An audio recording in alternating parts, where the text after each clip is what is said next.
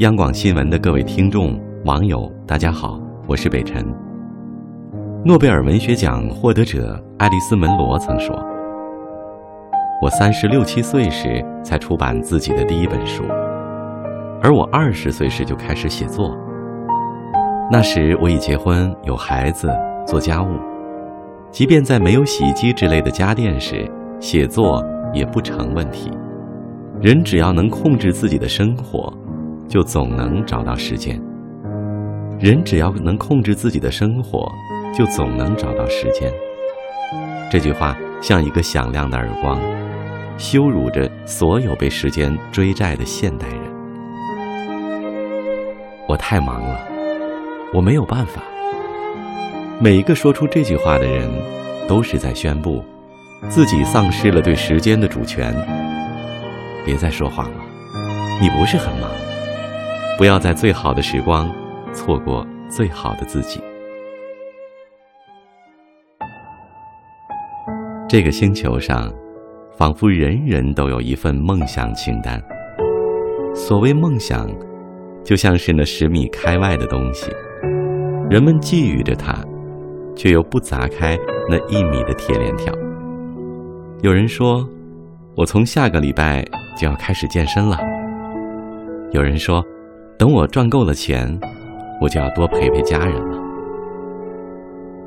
孩子说：“从明天起，我要做个幸福的人。”可是，永远永远不要听人们口头上的清单，不要以为他们一直念叨的，就是对他们最重要的。因为，构成一个人的实质，绝对是他的时间。而不是他的语言。当他选择了如何填充他的时间，他就是选择了如何填充他的生命。比如，有人问心理医生李子勋：“我女儿今年两岁，她爸爸经常出差，回来的时候想抱女儿，女儿会说不要爸爸。请问发生这种事情，我如何教育我的女儿？”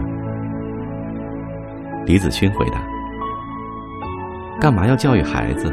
这是父亲应该承受的。”这位父亲把百分之九十九的时间给了工作，只留百分之一的时间给女儿，就必须要承担这种时间分配的结果。与此同时，他也是在为自己选择一个身份。他更愿意成为一个事业有成的人，而不是一个父亲。许多人都对家人和子女说过这样的话：“我辛辛苦苦赚钱，还不是为了你们吗？”这句话就是个十足的谎言，因为你一定会看到这样的人，宁可把时间花在打牌、喝酒、聚会、玩游戏这些事上，也不会去陪伴家人。时间的重要属性就是不可逆。和排他性。当你选择了做 A，就势必不能选择做 B。如果一件事情和一个身份对一个人特别重要，那么他一定会在时间的有限疆域里画出一个不可侵犯的地盘，死死捍卫，不容松动。在这个地盘之外，再去规划别的。因此。所有对时间的失控，都只是一种表面的别扭和错位。深层次的原因，是这个人内心坚固的认同他花掉的时间，他本人就是他的时间。时间的角色，并没有高低好坏之分，你的时间就是你的角色。乔布斯和宫崎骏把几乎所有的时间都放在了工作上。他们就是认同个人成就高于家庭价值的人。你把所有空闲时间都花在了吃喝玩乐，而不是学习上，那么你就是一个及时行乐或得过且过的人。就别指望自己突然发愤图强，也别制定那些根本不会实施的计划。爱丽丝·门罗带大了四个孩子。写出了很牛的小说。和他类似，村上春树和斯蒂芬金在出名之前都是用下班后、睡觉前的那几个小时来写作。他们不用说，时间可以为他们证明，他们是谁，什么对他们重要。检验一个人的唯一标准，就是看他把时间放在了哪儿。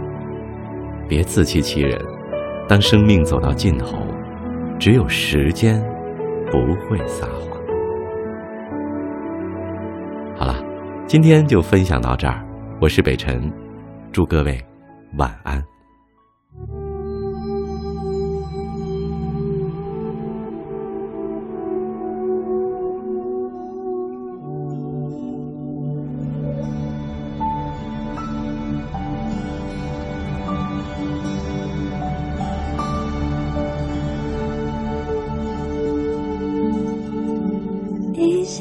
事的尽头，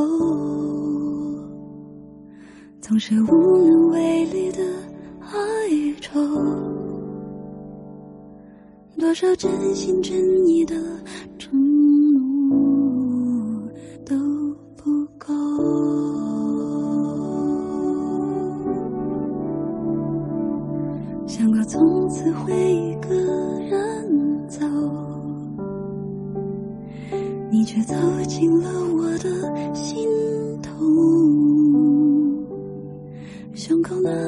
那股熟悉的温柔，告诉我有继续的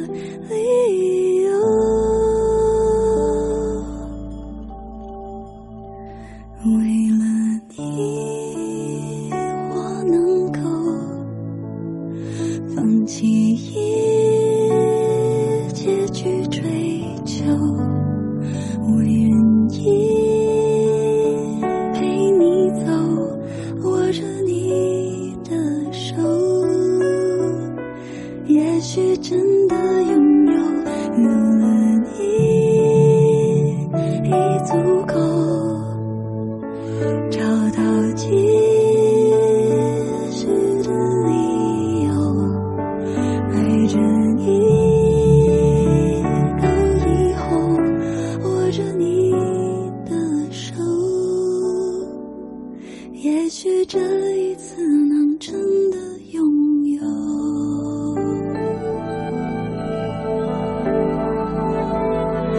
再见阳光的午后，曾经否定自己的念头，在你掌心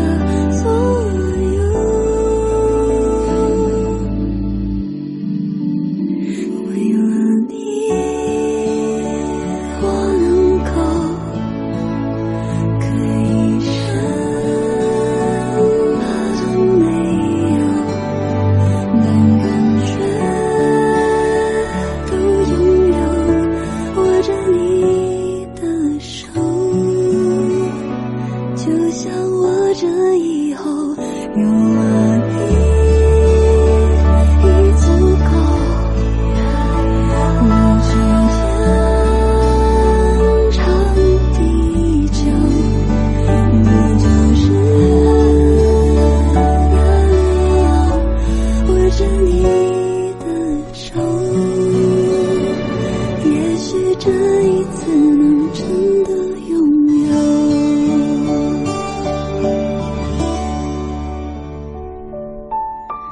有多少故事的结局能走到白头？